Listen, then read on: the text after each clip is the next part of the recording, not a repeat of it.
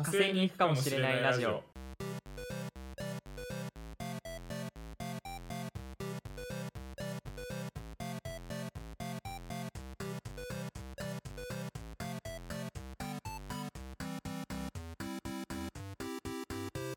さあ始まりました。火星に行くかもしれないラジオ。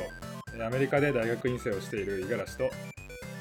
日本でダラダラ2年目の社会人をしているいずるが、えーそんなあいみょん世代の中高同級生2人が火星に行くかもしれないラジオをお送りいたします。はいお願いします、年が明けて2022年になりましたね。なりました。本日2022年の1月15日ですか？はい。というこことで多分ね前回の14そっち14のね夜ですね。こっち15の朝なんですけど前回の放送はねあのー忘年会について喋ってたんですが、はい。アップするのがねまさかのそうですね。1月になってしまうとそう。いうですね。ちょっと編集作業をね、そうですね。我々いつも超遅くダラダラやってるのでですうん休みもいろ大体1いろありヶますしね。月遅れと、うん。はい、ね。いう感じでねやっていてもうねお正月も終わって1月15日ということで成人式も過ぎちゃってね。センター試験、あのー共通試験そうだね。共通テスト？センター試験ですらないらしいよ今日。共通テストか。共通テストっていうらしいですけどね、の日みたいですけど、まあ、紅白ねありましたね。毎回我々いつもあいみょん世代の中高同級生2人がって言ってるんだけど あいみょんはいあいみょん出てたましたし。ね。ああそうなんだね。アメリカでも見る手段があるんですね。ありますね。まあいろんな手段があります。はいはいはいはい。いろんなね手段でね見てるんですね。いやーやっぱね紅白良かったなと思って今年の紅白、うん。よかった気がしますねそうなんかね毎年こうやんややんや言われがちじゃないですか紅白って。こそうですね。あれがいないとうか、んうん。時代遅れだとか。そうね。言われてるけど、まあ、毎年結構僕紅白好きでよく見てるんですけど、しすごくいい、うん。なんかバランスの取り方はうまいんじゃないかなとは思ううんなっていう、そのこうなんだろうな昔ながらの形あり方の人たちとこうもっと変え変えてくれ変えてくれって言ってる人たちのこういい感じに急激な変化はをするとうんこうね、あの拒否反応を示されるそうそうそうそうそうそう。ものでもあるからこう徐々にこうグラデーションつけて変化してってる感じ、があって。はいやすごいわかる、ううんん。今回のテーマがカラフルってことでそうねなんかそのテーマに沿ってやるのがすごいなんかよかった統一感あってよかったなと思ってて、うん。うんあのオープニング映像めっちゃかっこよかったし、オープニング映像あのめっちゃカラフルなねそれこそそれこそカラフルなこう最初煙がこうバーって出てたりとか、まあ映像あなんていうの CG なのかな、なんだけど。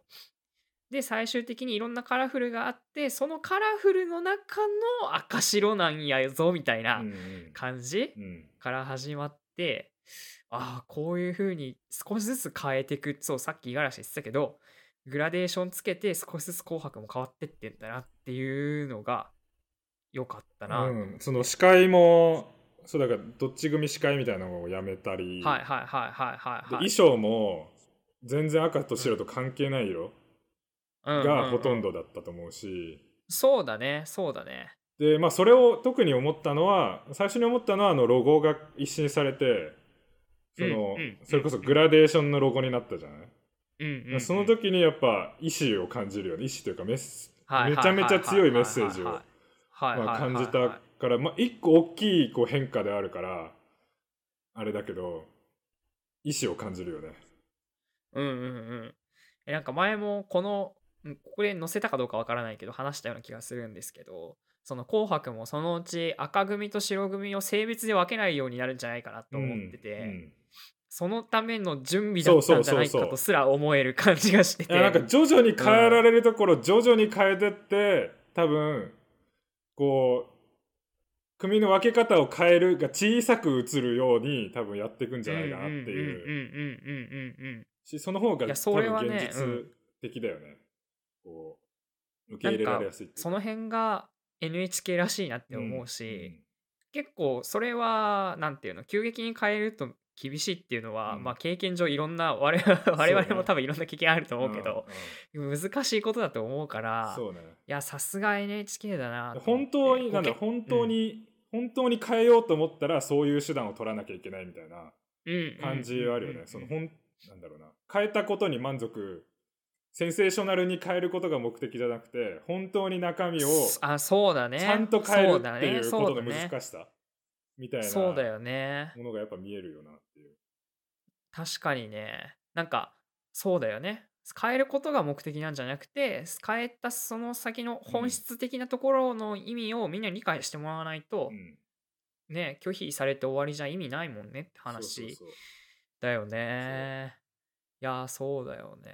そうすごいね良かったなって、そう紅白。でまあね歌もねそれぞれ。まあすごい昔と比べて演歌減ってんだなっていうのも思ったんですけどそうですね。そうその裏でさテレ東がさ、うんなんかめちゃくちゃな演歌番組やってんの、本当？それは全然うん、そうなのそうなの。すごいよテレ東。なんかそういうのやってで年明けえいつもさあのテレ東のさ年末のその最後の年またぎの瞬間って、うんあのーあのクラシックやってんだよね、うんうんクラシックやっててそのクラシックの終わりがなんかその年のまたぐ瞬間になるように頑張るみたいな企画なの今年でボレロとかだと「ティリリリリリリデンパシャーン!」で「ハッピーニューイヤー!」みたいな感じやってて。でしかもなんか今年はそその後なんか来世ではちゃんとしますの新春スペシャルをやってて。ドラマで。うん。い超尖ってるなと思っててるね。てといやー尖ってると思って、ねえまあっていう感じでね。はい。まあね今ね「紅白」の話をしてるんですけど、まあ、このこのね多分放送も2月とかになるんじゃないですかこの配信もきっと。ね。だからまた1ヶ月遅れのね 時代遅れな話をしてるラジオに、ね、なっちゃうんですけどね。そうだから本当はね m 1の話とかをね、うん。しようかなともちょっと思ってた前んですけど、回のね配信から今日まで収録から今日まであったことって考えると M1 も入るけど。そう。大ホットトピックだったんですけどさすがにね日本で一番遅いね。M1 の話題にあげる。M1 の話題になっちゃうけど、うん。なっちゃうなと思って。ねまあ昨日ナイツ花輪がね上げてましたけどね M1 の話を、総括？うん、石田教授とはやってましたけどね。まあいいや。ということでね。はいまあまた時代遅れな話をねしてるわけなんですけれども、はい。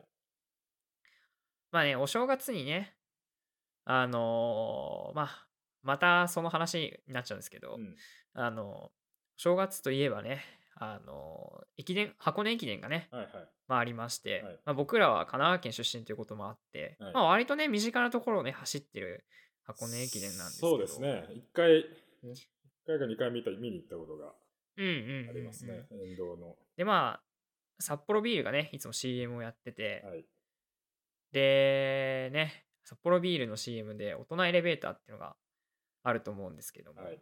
妻夫木、妻夫木聡。か妻夫木聡俳優のね、妻夫木聡さんがいろんな大人な方に、うん。えー大人とはっていうのを聞いていくっていう、大人エレベーターっていう年齢がね回数ね。回になっててっていうね。あ、そうそうそうエそうレベーターですそうそうよね。だから何階で降りたらその何歳の人がいてみたいなはいはいはいはいはい。でね、そう、結構ね、あのー今年のゲストが、えっと、エレファントカシマシの宮本浩次さん、はい。宮地さんだったんですけど、まあ、宮地さんとのインタビューも良かったけど、なんか過去の放送もやってて、うん。再放送みたいな感じで、うん。それこそ10年前の妻夫木とかが出てたりして、あー10年前の妻夫木が、えっと、なんだっけな、あの人、あのリリー・フランキーかとか聞くとかあって、結構おもろかったんよ。なんか見たことある気がするそうなそうそう。うんで、先週もね、成人式だったということもはいありまして、まあ今日の、まあ、コーナーはね、まあ、まあ、いつも通りなんですけど、引っ越し後のコーナーをですね、やろうと思っています。はい引っ越し後のコーナー。新生活の始まり、火星の1日は24時間40分、1年は668日、引っ越し先での日々の暮らしを考える、えーコーナーです。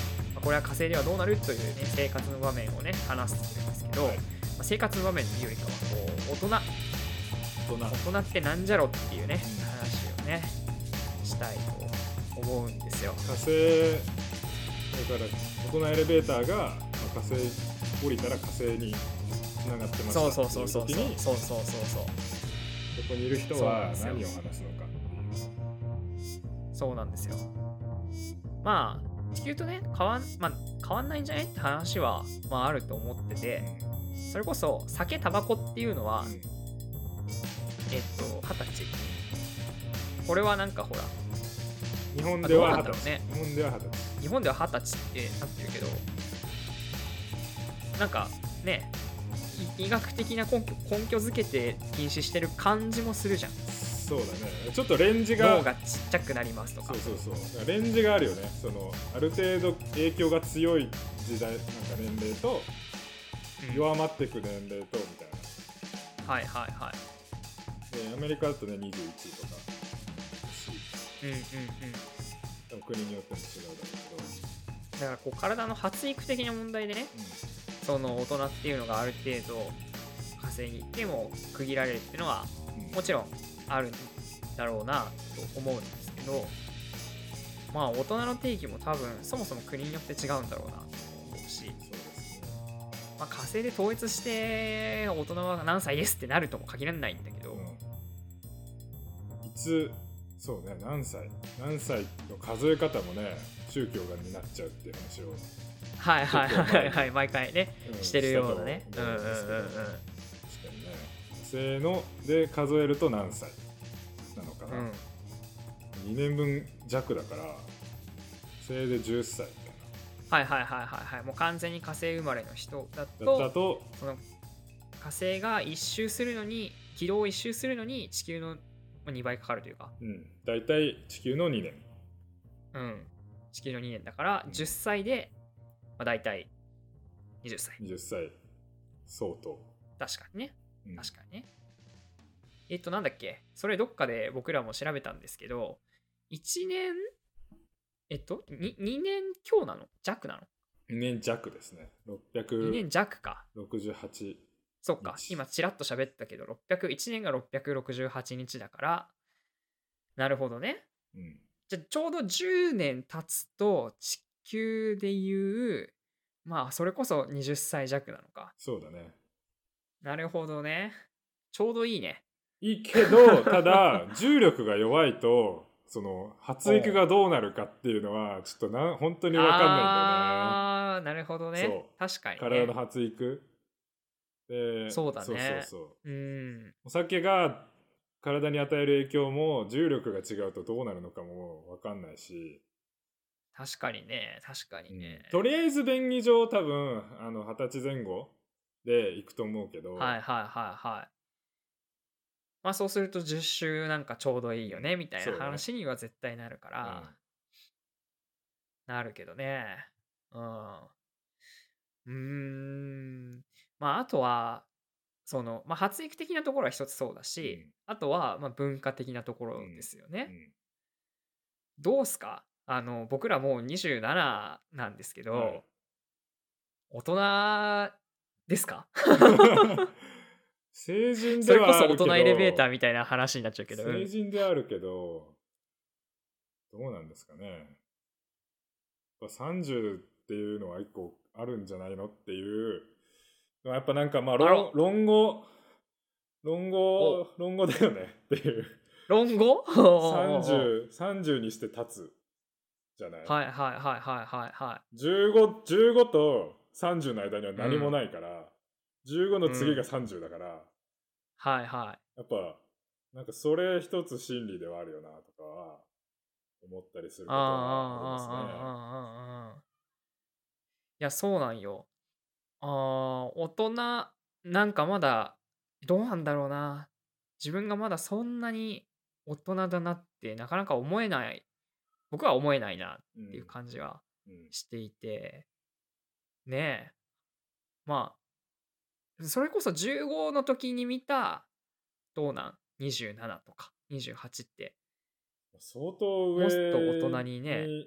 見えたような気もするし、でもだから僕らが高校生の時の、うん。うんあの若い先生ですよ。そう。えでもそれで考えるとそんなに大人にも見えなかった部分もあるなっていうのは、まあそう正直あるんね。ですよね。なんか結構まあそれはなんだろうね。その先生方がこうフレンドリーなフレンドリーだったというか、うん若々しかったというようなまあ、若々しいというか感じをねまあめっちゃ童顔の先生もいたからね。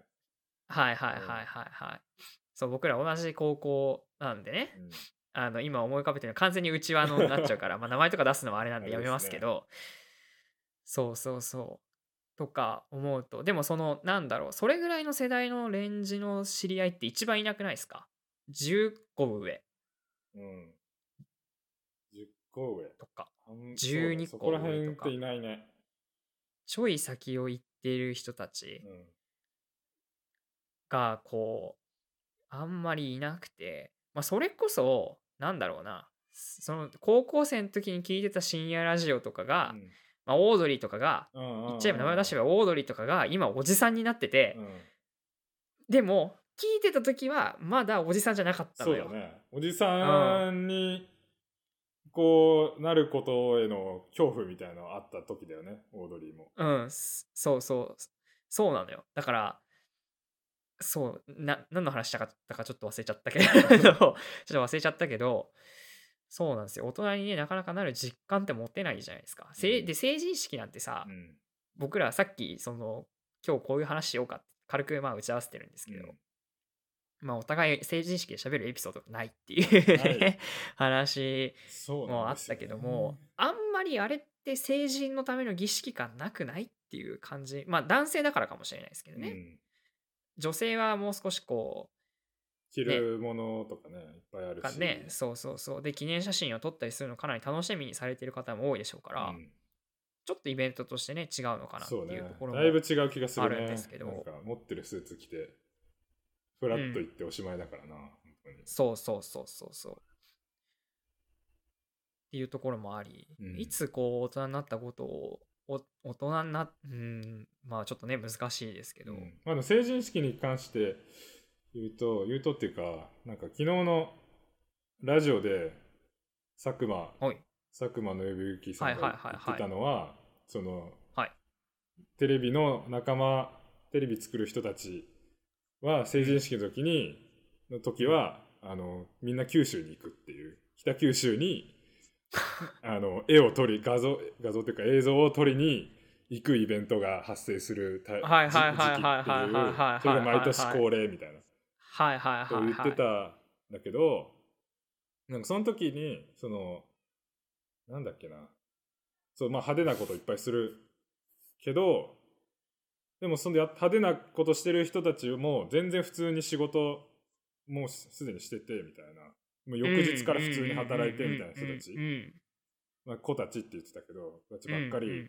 でなんか誰かに言き言われたのか佐久間さん自身が思ったのかちょっと忘れたけどなんか成人になる日っていうよりは子供最後の日っていうふうにはあ。まこの子たちはかん思ってんだなみたいなあそのラジオでしててそうある意味そういうところではそういう感じになるのかなっていう。うんうんうんうんうんうんうんなるほどね。まあ確かにね、僕ら二十歳の時って、まあ、大学生でしたからねそうで。すね。まあ、その立場の違いっていうのは一つあるよね。うんなんか、働いているかどう、でも、それもね、なんかね、ちょっと違う気もするんだよな。まあ、働いてると、っていうのも、まあ、一個あるとは思うんですけど、うん。まあ、なんかちょっとそれも違う気がしてて、ちょっとそれをね、うまく言葉にできたらいいんだけど、うん。別に学生も学生で一生懸命いろいろやってるわけだうし、ん。そう、ね。ななんなんでしょうねっていうのはあって、ちょっと話戻っちゃうけど、うんその論語と論語の話も出してくれたけど、やっぱ今27って年で、うんそんなに大人感は五十嵐としてもない。うーんないね。なんかどっちとも言えない。なんか、なんだろうな。大人、子供ですでは嘘だけど、大人ですもちょっと嘘になりそうだな、みたいな。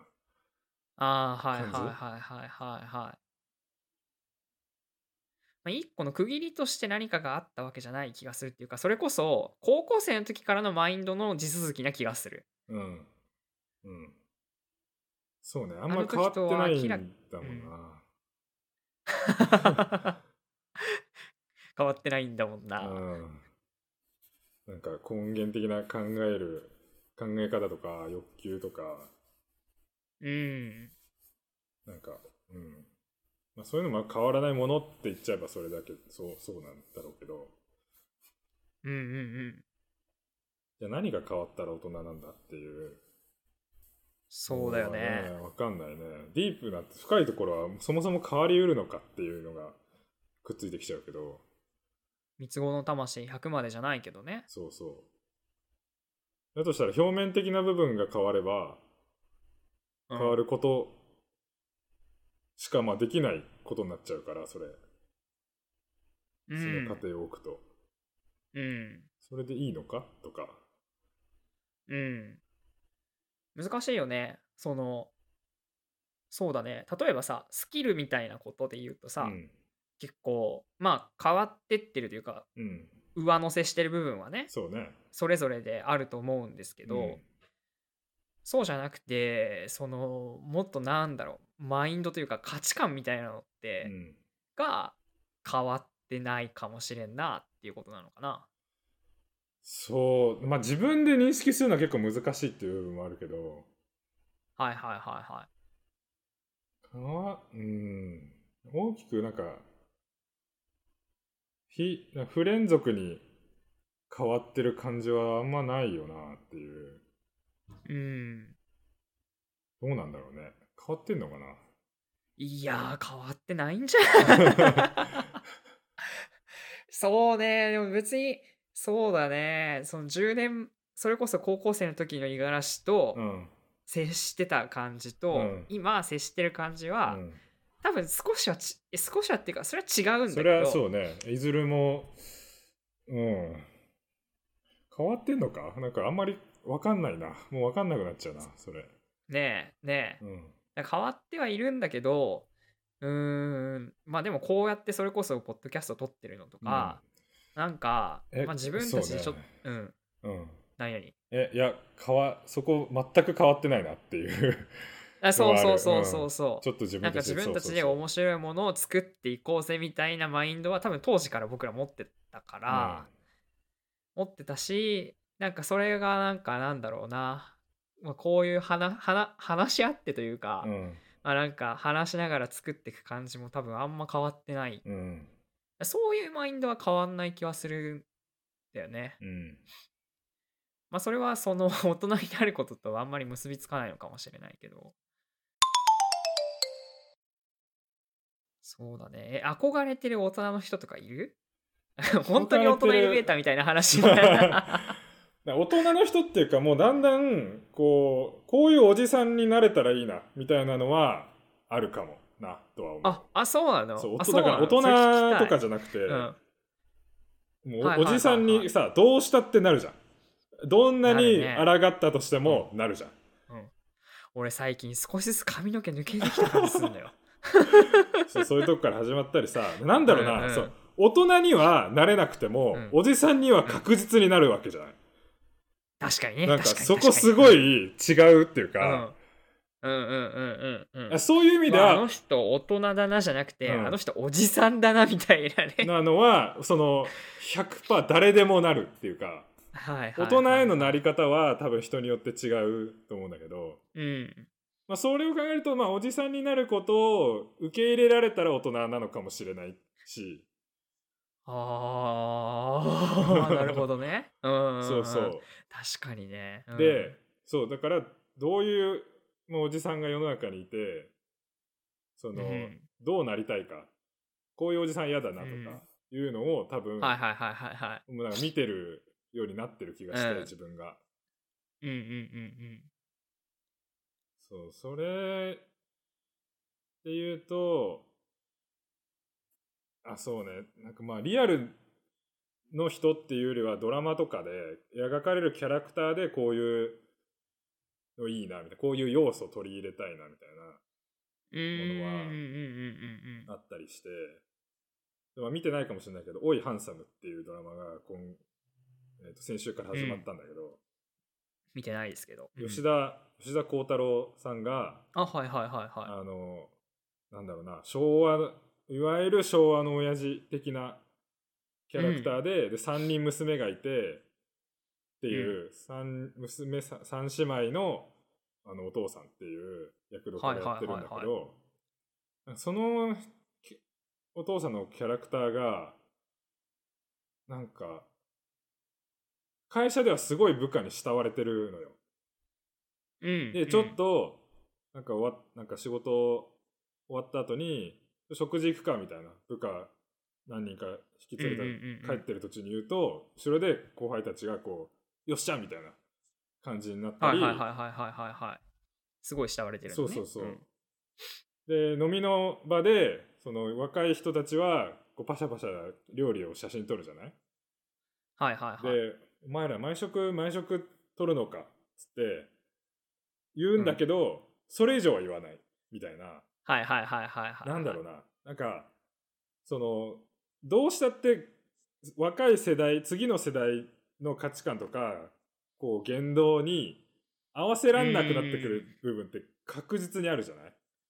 あるだろうね。そう、ん。でその時にそれとどう向き合うかみたいなそれとの距離の距離の取り方はいはいはいはい。みたいなのがそのキャラクターはすごいうまいなって思ってそのうん否定するわけでもあの合わせに行くわけでもなく違うものとしてただ存在するだけっていう距離はいか距離の取り方をとってて。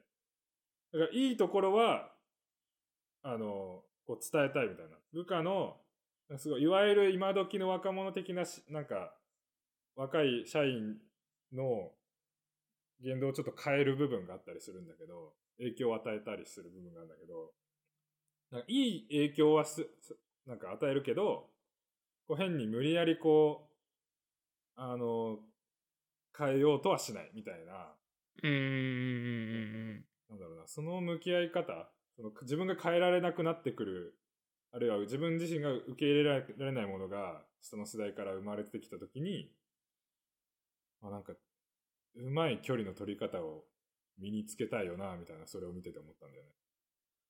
そうね。そうね。うん。あーす新しい、そうだな。まあそう考えると、こう、僕らがなるもんじゃなくて、こう、それはなんか受動的になってくもんなんかな。なんていうか、下がいるから上になっちゃうわけで、うん。そうね。ある意味。そうねん。そうそうそうう。ん。自分たちの中で変わってくっていうこともあるけど、やっぱ相対的に変わらざるを得ないっていう部分も結構あるってことよね。なんかおじさんにみんながなるっていうのはそういうことだと思うんだよね。下の世代は確実に存在するから、はいはいはいはいはいはい。そうだよね。ああ、そうですね。まあ僕は、あの、うっちゃんなんちゃんのうっちゃんみたいになりたいって思ってるんですけど。うっちゃなんちゃんじゃなくて？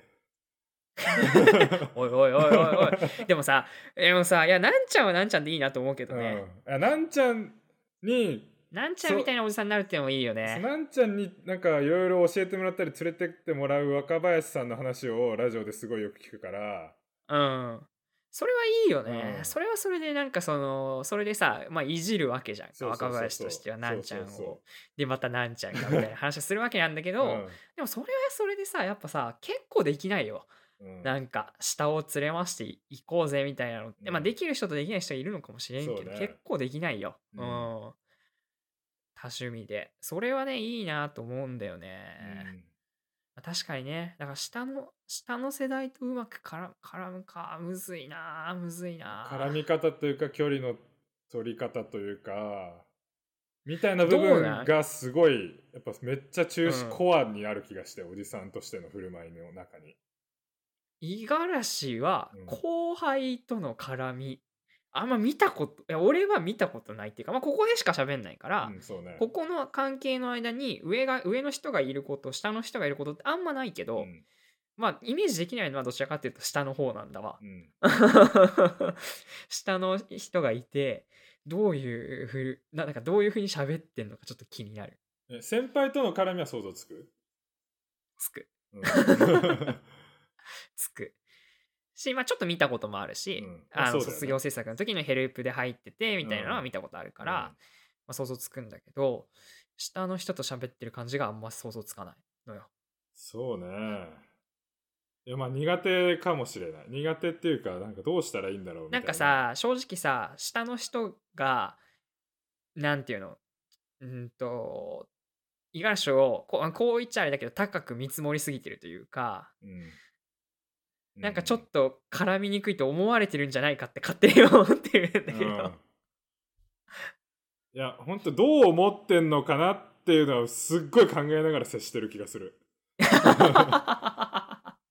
これなんかいやすすごい高く必要以上に高く見られてる場合変に高く見られてる場合、ちょっとしたのがさこう今日パワーを伴うことになはいっちゃうわはいはいけじゃんはいはいはいはいはいはいパワーを伴った言動として受け取られるなっていうこう怖さ、こっち意識してなくくても。あるかうんうんら、すっごい過剰に慎重になってると思うな、俺。あーなるほどね、うんまあだからこそそのさっきのドラマのような大人像は刺さるのかもしれんねそうね。こういう風にやっていけたらちゃんといい関係性築けるんじゃないかみたいなところがうん。あるんよね、きっとね。なるほどね。いや、えそうよね。後輩からはどうすか？舐められたいですか？舐められたいですか？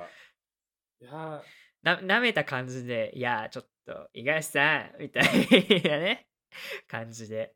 ーあ、その、でもその方が楽っちゃ楽じゃない？っちゃ楽だなっていうのは、だよね研究室の、その日本での研究室の、建築の研究室の、うん。あの、直の一個下の後輩に、高校の後輩がいるんだけど、はいはいはい。そう。でそいつは割と、あの、一緒に飲んだ時とかも、こう、ちょっと舐めた感じが微妙に入った感じで、まだ来てくれるのはあって、すごいリスペクトみたいな感じで来る後輩もいれば、その代で。全然一個下はいとかではいはいはいはいはいはい。そういうやつもいさするから。がだね。うん。うん。そうリスペクトって感じで来られるともうなんかそうそうじゃなくていいよみたいなのも言うのもなんかなんだろうな、そうなんだような。ん そういう目で見られてると、そういう振る舞いをしたくなっちゃうんだよな。うん、きっと。なるほどね。そういう後輩がいてくれるとありがたいよね。そう正直、それはね思うそうなんだよね。だからだから上下3、4ぐらいまでは、こうスッとためを挟める方がいいと思ってんのよ。うん、そのたん？たなんて言うんだろうな。こうため挟む敬語？なんだろう。デスそうマスとそうそうそうそうそうそうそうそう。ためが挟まってもだ大丈夫なレベルのさこう敬語っていうあるじゃん。そうそうそうそうそうそうそうそう。一応先輩っていうのはあのとして扱ってますよっていうのが一応うん。注意書きがついてるこうあそうそうそうそうそう。喋り方みたいなねそうそうそうそう。でもこうつちょっとこうなんか面白い場面になった時に、強めに突っ込みたい時とかあるから。うんうんうん。そういう時はもうデスマスも取っ払って、何々だろうみたいなうん。感じでアクセル踏めるように準備はしてるいつも。うん。俺なんかそういう時なんかすすごい大きい独り言みたいな感じで言うかもしれない、うん、そのためあ敬語デスマスを取る時。自分に言ってる自分っていうかリアクション。なんとかえなんなんとかじゃんそれみたいな。それちょっと目に浮かぶわ。あそれ目に浮かぶ、うん。若干半歩引いてんのね。そうそうそう。半歩引いてる感じを出すことでそのずずりーなーずるいよそれ。だえそれでもねでもねわかるんだけうん。ど難しいよね。だしなんだろうデスマスをつけなくていいこう体言止めみたいな感じの言い方になる 文を途中で止める感じとか。いやそういう感ーじダメだ。俺たちは大人になれねえ。そそんなことばっか考えちゃ大人になれん。ちっちゃいちっちゃいいやまあというわけではい。ですね。まあその大人エレベーターの中でもねまあその妻夫木がリリー・フランキーにこうその大人になるとはだったかな人生とは何ですか？かなだったかなって質問を聞いててんですけど、リリー・フランキーに、うん。まあ、それを考えること自体がねあれではつまんないよねみたいな。人生を考えることがその一番の暇つぶしでしかないよねみたいな話をしてて、うんかっけーって思いました。うんリリー・フランキーはね かっけえことしか言わないからなそういう時はい。まあ、全然火星での大人の話しませんでしたけど、ね。なんなら先輩後輩論みたいな感じで終わっちゃったけど、うはい。まあ、よいいかな、こんな感じでん。。はい。いいと、はい。以上、はい。引っ越し後のコーナーでした。はい。はい。エンディングです。はいエンディング。はい。まあ、というわけでですね、まあ、毎回毎回ね、アホみたいに引っ越し後のコーナーとかやってるわけなんですけれども、はい。まあ、毎回ね、えー募集はしているので、よかったら、その、ホームランがね、あのホームランがあるので、その、きっとそのアンカーとかでね、見てくださってる方は、ポッドキャスト、あなんで聞いてるんだろうね、みんな、Spotify かなとかで聞いてくださってる方は、番組の説明欄にフォームのリンクがあるので、よかったら書き込んでください。ください。はい。というわけでね、次回はまた多分2月ですか、はいにね、撮ると思うので、記念まあ、すその時べき第10回。にですね、確かにね、第10回か、次回。年に、えーそうです、月に1回撮ってて、そっか、10回。結構ね、快挙ですね。そうですね。確かに10回だからなんかやるか。なんか、10回記念何ですか ?10 回記念。何かやりますか？ゲスト大体そう会ですか？だ、同じこと思った。ゲスト会ですか？えー、一桁しか聞いてるラジオがいない ラジオでゲスト会ですか？うんまあそれはそれでね楽しそうだから考えてみてもね。そうだね。いいけどうん確かにね。うん。はい。というわけでですね月に1回のあのデタラメな放送を毎回していますがはい。また来月ということで。はいまた来月お会いしましょう。はい。はい、さようなら。さよなら。